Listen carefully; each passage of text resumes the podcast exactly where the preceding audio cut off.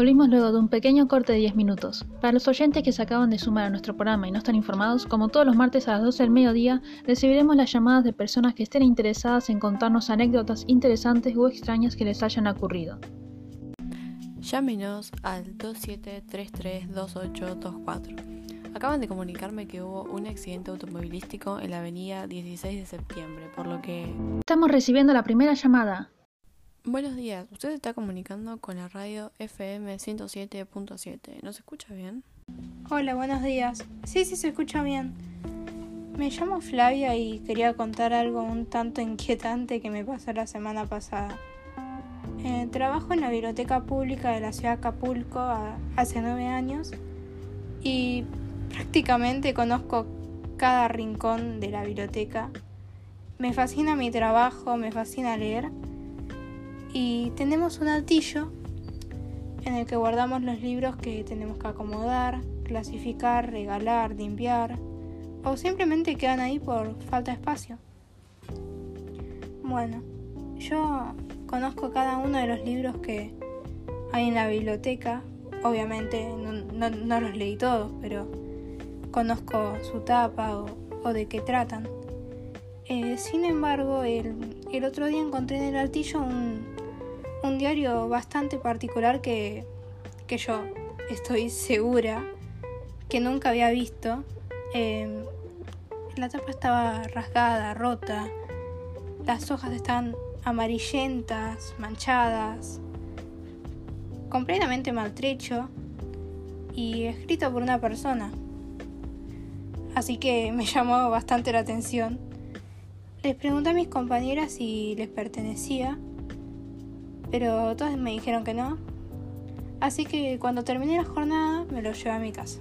Flavia, perdón por la interrupción, pero ¿no es posible que un cliente haya subido de alguna forma al altillo y dejado el diario? ¿Poder? Se puede, pero es casi imposible porque se necesita una llave para entrar y salir que solo la tenemos las bibliotecarias. Y además, ninguna vio movimiento, así que es raro.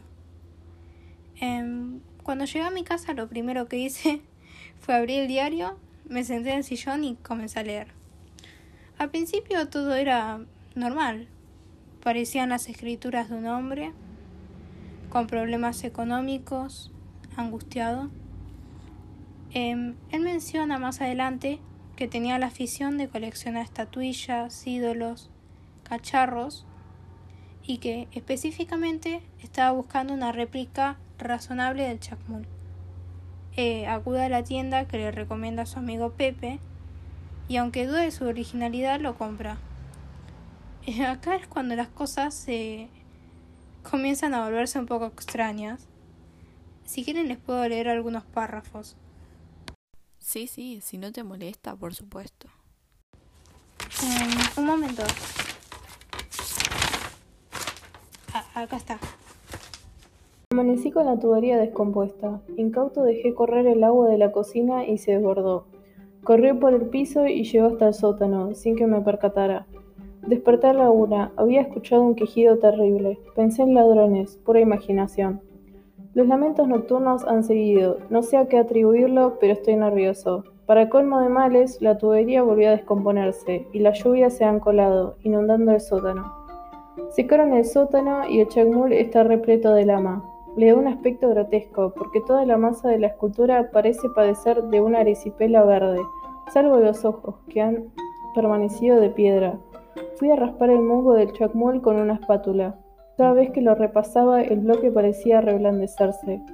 Hay en el torso algo de la textura de la carne. Al apretar los brazos lo siento de goma. Siento que algo circula por esa figura recostada. Volví a bajar en la noche. No cabe duda, el chacmol tiene vello en los brazos. Tendré que ver a un médico, saber si es mi imaginación o delirio, y deshacerme de ese maldito chacmol. Si todo lo que nombré hasta ahora se les hizo raro, esperen a escuchar lo siguiente.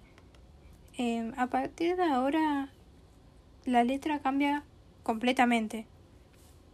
Es casi inentendible, pareciera como si escribiera apurado, nervioso, desesperado. Pensé nuevamente que era pura imaginación. El chacmul blando y elegante había cambiado de color en una noche. amarillo, casi dorado. Parecía indicarme que era un dios. Por ahora laxo, con las rodillas menos tensas que antes, con la sonrisa más benévola. Y ayer, por fin, un despertar sobresaltado, con esa seguridad espantosa de que hay dos respiraciones en la noche, de que en la oscuridad late más pulsos que el propio. Sí, se escuchaban pasos en las escaleras. Pesadilla. Vuelta a dormir. No sé cuánto tiempo pretendí dormir. Cuando volví a abrir los ojos, aún no amanecía. El cuarto olía a horror, a incienso y sangre. Con la mirada negra recorrí la recámara, hasta detenerme en dos orificios de luz parpadeante, en dos flámulas crueles y amarillas. Casi sin aliento encendí la luz. Allí estaba Chacmul, erguido, sonriente, ocre, con su barriga encarnada. Me paralizaron los dos ojillos casi viscos, muy pegados al caballete de la nariz triangular. Los dientes inferiores mordían el labio superior. Inmóviles. Solo el brillo del cazuelón cuadrado sobre la cabeza anormalmente voluminosa delataba vida. Chacmul avanzó hacia mi cama, entonces empezó a llover. Y a partir de este momento, el hombre se convierte en un prisionero de Chacmul. En los siguientes escritos cuenta cómo le exigía cosas y le daba continuas órdenes, hasta que una noche encuentra la oportunidad para escapar. También menciona que se hospedará en una pensión en Acapulco. Y acá termina el diario. Eso fue lo último que se escribió. ¿Qué opinas de toda esta situación? ¿Crees que puede llegar a ser real o que es todo mentira? Tal vez solo sea una broma. Y a mí, la verdad, todo esto me parece un poco ilógico, una idiotez. Incluso encontré incongruencias en varias partes de las escrituras. Y pero de seguro es una broma a mis compañeras. La verdad, Flavia, que sea verdad o no, a mí me impactó bastante. Es más, hasta te diría que me puse nerviosa y ahora tengo varias dudas al respecto.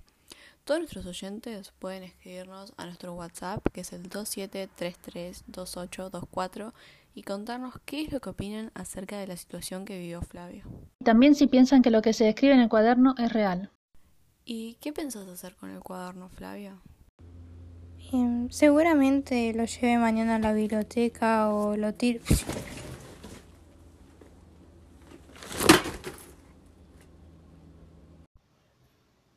Flavia, ¿nos escuchas? Flavia, ¿está bien? ¿Se encuentra todo bien por ahí? Creo que perdimos la conexión. Estamos recibiendo nuestra siguiente llamada del día. Hola.